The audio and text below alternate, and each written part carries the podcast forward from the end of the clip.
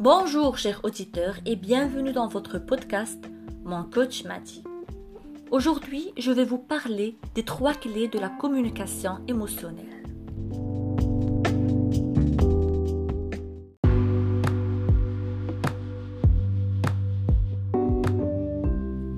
Je ne sais pas si vous vous en souvenez qu'un certain footballeur célèbre a dit devant les caméras de télévision qu'il était le meilleur footballeur du monde. Si vous vous en souvenez, vous savez peut-être aussi qu'après ces déclarations, il y a eu un grand émoi. Ses détracteurs l'ont critiqué et les réseaux sociaux ont été inondés de preuves pour justifier que ce n'était pas lui, mais quelqu'un d'autre, le meilleur de la planète. Pourquoi tout cela est-il arrivé? Pourquoi y avait-il tant de controverses s'il ne disait que ce qu'il croyait? La raison en est que son message était immobile, objectif et inflexible. Bref, il n'a pas utilisé la communication émotionnelle.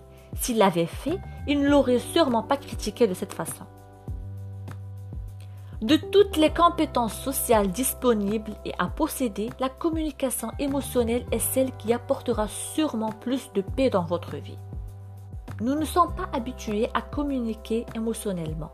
Bien que nous ne voulions donner que notre opinion personnelle, nous parlons généralement de manière objective, totalitaire et sans apporter aucune émotion. Je suis le meilleur footballeur du monde. Soit vous êtes d'accord, soit vous vous y opposez. Vous savez peut-être déjà que les femmes communiquent beaucoup plus émotionnellement que les hommes, mais cela peut vous surprendre de savoir qu'en vieillissant, elles le font encore plus. Et dans les cas des hommes, c'est l'inverse qui se produit. Ils perdent ce type de communication en vieillissant, comme l'a démontré un travail de compilation à l'Université de New York. Il y a aussi des différences culturelles. Dans les pays asiatiques, elles sont bien pires, mais dans tous les cas, nous avons tous encore beaucoup à apprendre. Les avantages que vous pouvez obtenir sont plus que justifiés.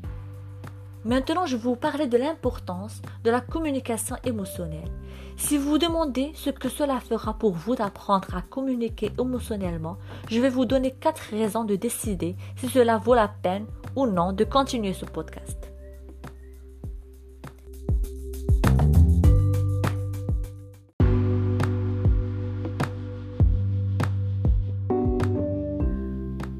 Les conflits et les gens ne pourront pas critiquer vos arguments ou vos opinions, car ils seront basés sur vos émotions et vos sentiments.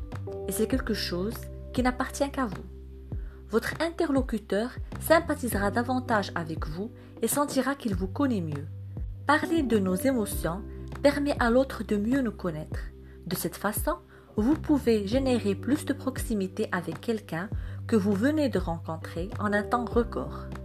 Et au cas où vous l'auriez oublié, nous aimons les gens que nous connaissons mieux. La personne à qui vous parlez s'ouvrira et sera plus honnête. La communication émotionnelle expose et protège vos sentiments en même temps.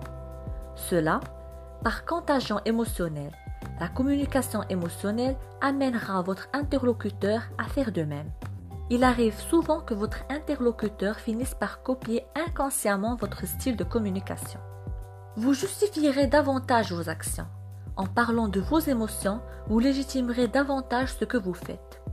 Les gens comprendront que ce sont vos émotions qui vous ont poussé à agir quand vous agissez et que vous ne le faites pas sur un coup de tête, par hasard ou même par préméditation et c'est toujours plus compréhensible et acceptable, car implicitement, vous apporterez votre motivation sous forme d'émotion. Êtes-vous encore avec moi? D'accord. Alors, je vais aller droit au but. La partie théorique pour apprendre la communication émotionnelle est très simple. Vous n'avez qu'à faire trois choses. La difficulté est de les intégrer comme une habitude. Première clé. Exprimez-vous subjectivement. Un exemple pour comprendre. Supposons que vous et moi parlions de la crise économique et qu'à un moment donné, j'ai laissé échapper cette phrase. Même si ce que je veux dire, c'est que tout me porte à croire que la majorité des hommes politiques sont corrompus. Je l'ai dit objectivement. J'ai décrit un fait comme si je décrivais un objet et je l'ai placé sur un plateau d'argent pour que vous puissiez en discuter avec moi si vous pensez le contraire. Si au contraire je dis j'ai toujours cru que presque tous les hommes politiques sont corrompus, la question est différente. J'utilise le point de vue subjectif. J'ai parlé de moi-même et vous ne pouvez plus refuter la véracité de cette phrase. Vous pouvez discuter avec moi si vous pensez que les politiciens sont corrompus ou non, mais personne ne peut juger ce que je crois. Mes sentiments sont les miens et personne d'autre ne peut les contester. Quels verbes sont utilisés pour s'exprimer subjectivement? Il y en a beaucoup, mais les principaux seraient croire, sentir, penser, commenter et paraître. Si vous vous habituez à parler de ce que vous croyez, pensez, vous vous assurez que personne ne peut remettre en question ce que vous dites, car vous indiquerez clairement que c'est votre opinion, évitant ainsi de nombreux conflits d'intrigues. Ils peuvent ne pas partager ce que vous dites, mais ils ne peuvent certainement pas vous accuser de dire des bêtises ou de mentir. Deuxième clé. Utilisez des verbes émotionnels. Ils disent que la seule personne qui peut changer ce que vous ressentez, c'est vous-même. Bien qu'il y ait une part de raison à cela, je pense que la personne avec qui vous parlez peut aussi avoir quelque chose à voir. Il s'avère que les émotions sont contagieuses. Imaginez que vous êtes dans le métro lorsqu'un jeune couple entre. Il s'installe dans quelques rangées devant vous et se met à rire. En fait, il n'arrête pas de rire tout au long du voyage. Comment pensez-vous que vous finirez par réagir? Si les émotions sont transmises, l'idéal est que vous parliez de vous-même tout en exprimant des émotions. Plus précisément, les émotions que vous souhaitez diffuser. Jusqu'à récemment, la théorie la plus largement acceptée était qu'il y avait six types d'émotions humaines de base la joie, la tristesse, la peur, la surprise, la colère et l'angoisse. Cependant, les études les plus récentes les résument en quatre. Quelles qu'elles soient, si vous utilisez des verbes qui véhiculent ces émotions, vous pourrez les transmettre aux autres dans vos relations sociales.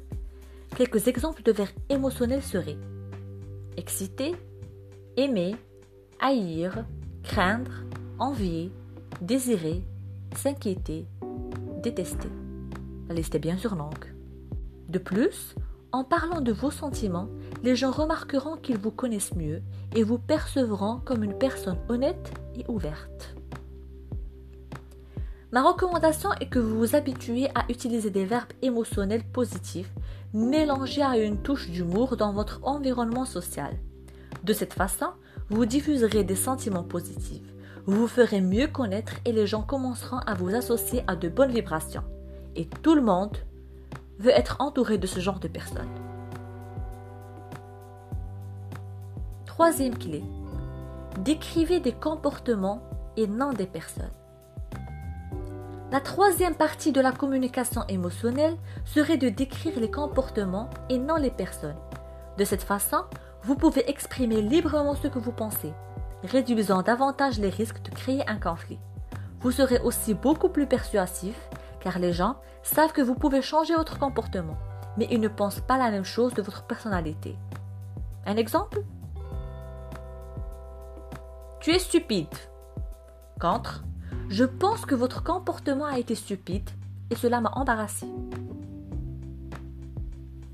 Dans le premier cas, je sens que si vous dites quelque chose comme ça à quelqu'un, il sera immédiatement sur la défensive. Dans la seconde, vous ouvrez les possibilités d'un dialogue.